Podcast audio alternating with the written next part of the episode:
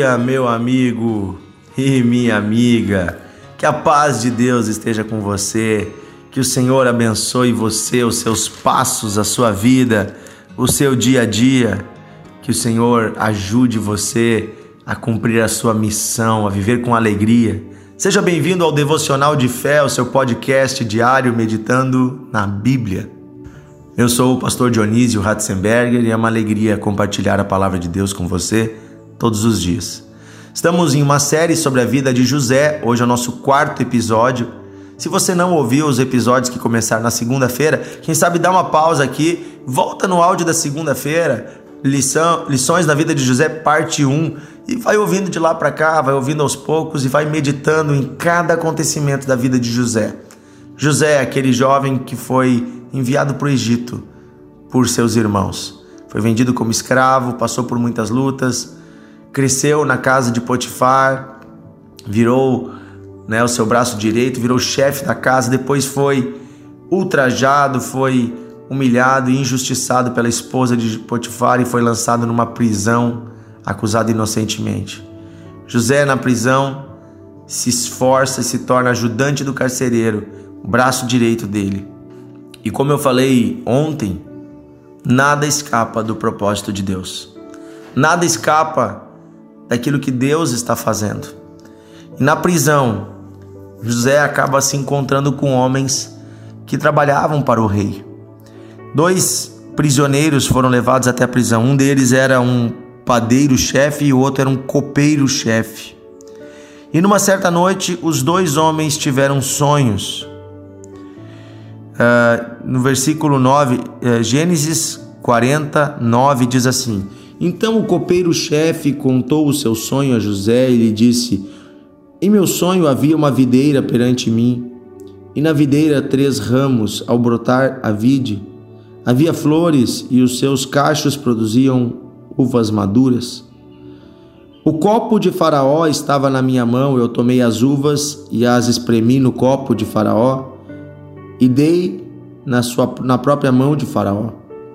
Então lhe disse José: Esta é a sua interpretação. Os três ramos são três dias. Dentro ainda, dentro ainda de três dias, Faraó te reabilitará e te reintegrará ao seu cargo. E tu lhe, lhe darás o copo na própria mão dele, segundo o costume antigo, quando lhe eras copeiro.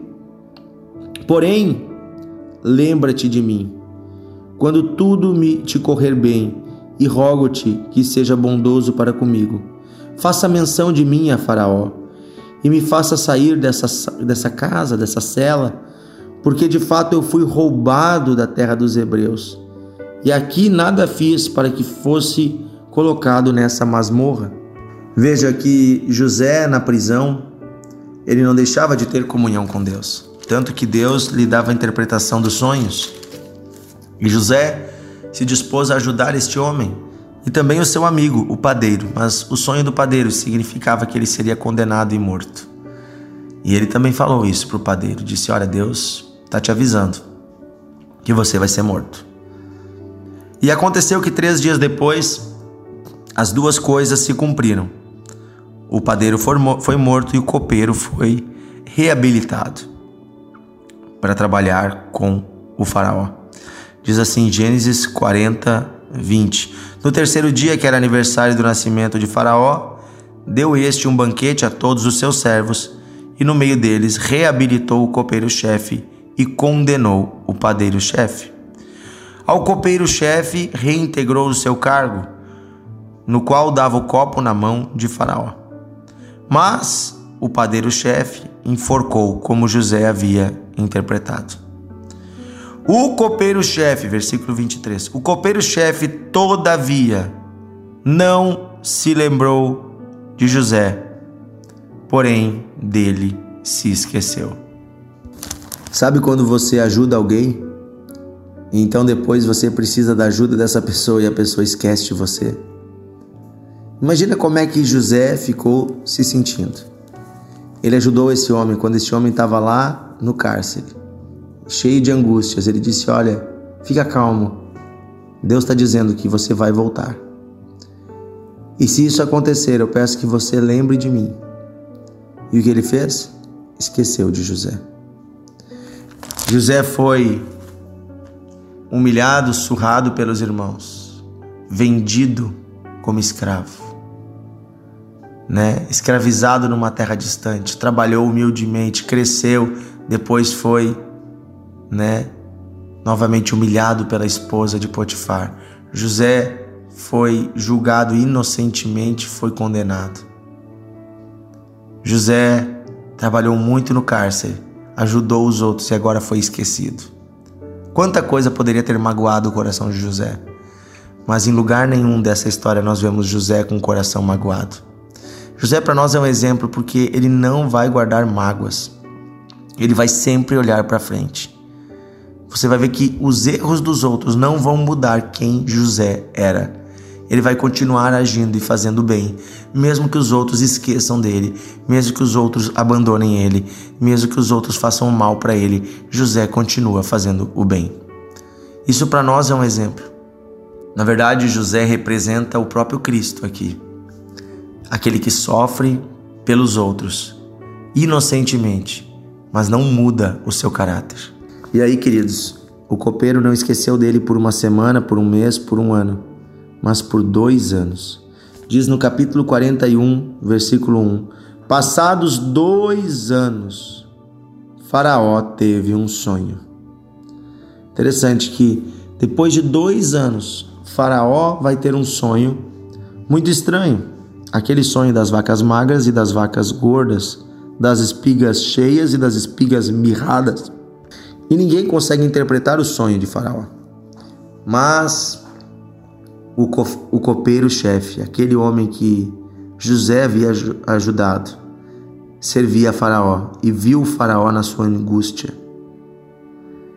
Então, versículo 10, Gênesis 41, diz, 10 diz assim: Estando Faraó muito indignado contra os seus servos, e pondo-me sob prisão na casa do comandante da guarda, a mim e ao padeiro-chefe tivemos sonhos na mesma noite eu e ele sonhamos cada um um sonho com a sua própria significação.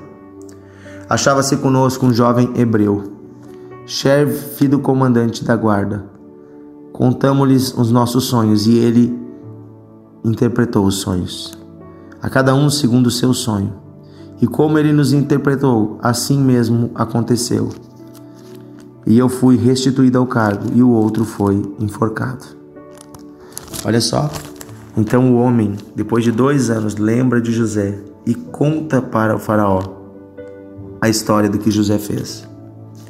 Então, versículo 14: Faraó mandou chamar José e o fizeram sair às pressas da masmorra. Sabe, José aqui ele podia ter vindo indignado. Vem cá, tu esqueceu de mim? Dois anos. Podia chegar no Faraó cheio de raiva, amargura, mas não. Olha o que, que José faz, versículo 14. Ele se barbeou, mudou de roupa e foi apresentar-se a Faraó. Ao invés de chegar lá sujo, dizendo assim: Olha o que vocês fizeram eu passar, injustamente. Não. José se apresenta de modo digno. Porque as circunstâncias não mudaram quem José era. José era um bom homem, cheio de Deus. Se barbeou, mudou de roupa e foi se apresentar. Sabe, Chega de você ficar se autocomiserando, meu irmão. De ficar querendo que os outros olhem para você com pena. Meu irmão, minha irmã, preste atenção, você não precisa ficar mostrando para ninguém seu sofrimento. Não, deposite diante de Deus os seus sofrimentos, não diante dos homens. Levante-se com dignidade. É assim que Deus te chama. Levante-se com dignidade. Arrume-se, vista-se e prepare-se para um dia de vitória. Aleluia! Então, Faraó disse: Eu tive um sonho e não há ninguém que o interprete.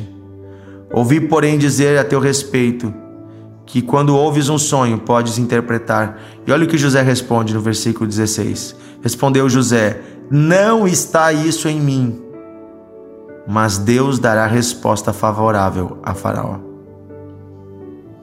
Olha que humildade de José.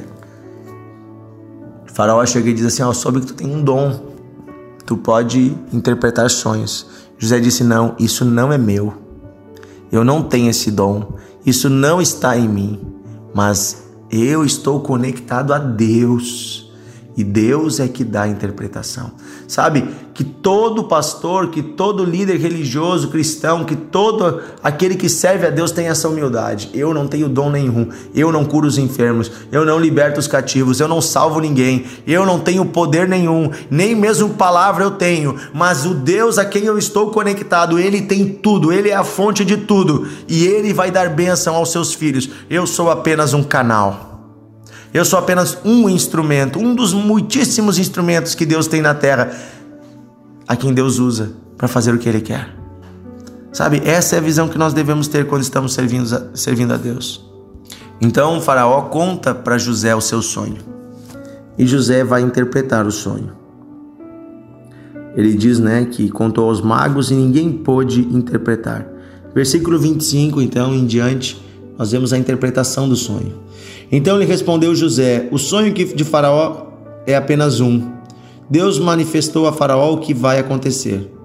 As sete vacas boas serão sete anos, e as sete espigas boas também serão sete anos. Esse sonho é um só. As sete vacas magras e feias, que subiam após as primeiras, serão sete anos, bem como as sete espigas mirradas, né, crestadas do vento oriental serão também sete anos de fome. Esta é a palavra, como acabo de dizer a Faraó, que Deus manifestou a Faraó e que ele há de fazer. Eis que vem sete anos de grande abundância por toda a terra do Egito. E depois se seguirão sete anos de fome, e toda aquela abundância será esquecida na terra do Egito, e a fome consumirá a terra, e não será lembrada a abundância na terra, em vista da fome que seguirá, porque será gravíssima. O sonho de Faraó foi dúplice, porque a coisa é estabelecida por Deus e Deus se apressa em fazê-la. Agora, pois, olha só, vou parar aqui um pouquinho. José dá a interpretação do sonho. José diz: Olha, Deus está mandando dizer que vai vir sete anos de fome, mas antes virão sete anos de abundância. Essa é a interpretação do sonho. Até aqui foi o que o sonho disse, o que Deus mostrou no sonho para Faraó. E sabe, é uma notícia ruim. Sete anos de fome, gente. É horrível, dá para destruir um país, todo mundo pode morrer. Sabe, até aqui é a notícia. Ruim. A informação. Sabe, eu conheço muita gente que, que pega as situações e interpreta as coisas e mostra a informação. Ó, a situação é essa, ó, o, o diagnóstico é esse, o problema é esse. E para aí. Sabe, isso é, é servir a Deus parcialmente. Porque o nosso Deus não é um Deus que apenas apresenta os problemas, que mostra a realidade. O nosso Deus é um Deus que apresenta soluções. Nosso Deus é um Deus que mostra caminhos. Por que, que Deus estava mostrando para Faraó que viria a fome? Mas primeiro viriam sete anos de abundância, para que Faraó pudesse se preparar para salvar a vida de todo o povo do Egito e não só do Egito, de todas aquelas nações em volta, que o Egito era a nação mais rica da terra. O maior produtor de trigo do mundo era o Egito. O Egito não era o deserto que ele é hoje. Naquela época, o Egito era um lugar muito abundante de riquezas. Era uma terra verde, cheia de pastagens e chuvas. O clima mudou de 3.500 anos para cá, quando aconteceu essa história. Então veja, essa quase 4 mil anos, essa história, 3.700 anos. É tempo, né? Então, o clima mudou no mundo, mas naquela época o Egito era um lugar abundante. E eu acho muito forte o seguinte, que José não para aqui. José não fica dizendo apenas o problema. José não aponta apenas o problema, ele aponta também a solução.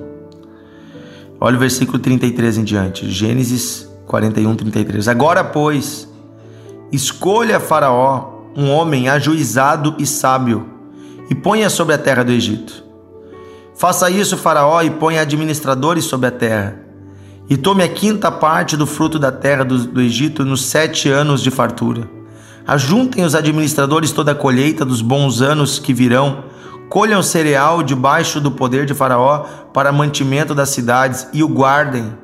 Assim o mantimento será para abastecer a terra nos sete anos de fome que haverá no Egito, para que a terra não pereça de fome. Olha só, gente, ele criou um plano para salvar o Egito e para salvar o mundo da fome. José apresentou a solução. José não ficou só no problema. Quero dizer uma coisa para você, meu amigo. A Bíblia nos mostra os problemas da humanidade, mas a Bíblia também nos mostra a solução para a humanidade. Ela mostra o pecado, mas ela também mostra o Salvador. Sabe, nós que anunciamos o Evangelho precisamos levar o amor, levar a solução, dizer há uma solução. Deus dá sabedoria.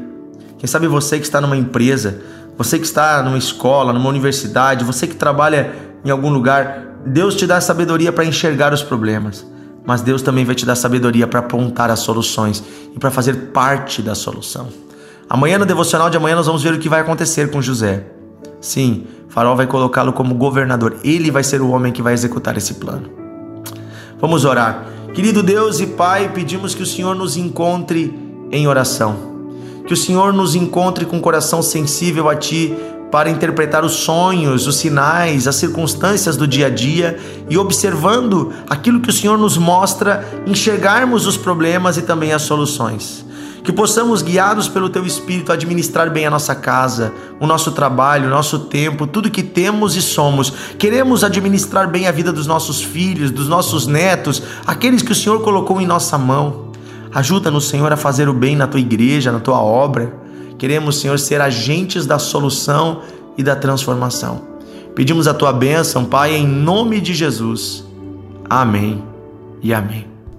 Que Deus abençoe você, meu amigo e minha amiga. Compartilhe o devocional e amanhã estamos juntos. Quantas lições preciosas temos aprendido.